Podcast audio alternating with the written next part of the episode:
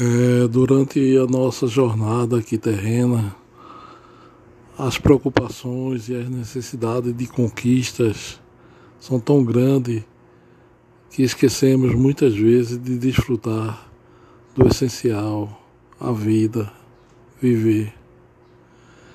Pensamos tanto em conquistas, em conquistas que às vezes não são tão significantes, que não vão acrescentar muitas coisas na nossa vida.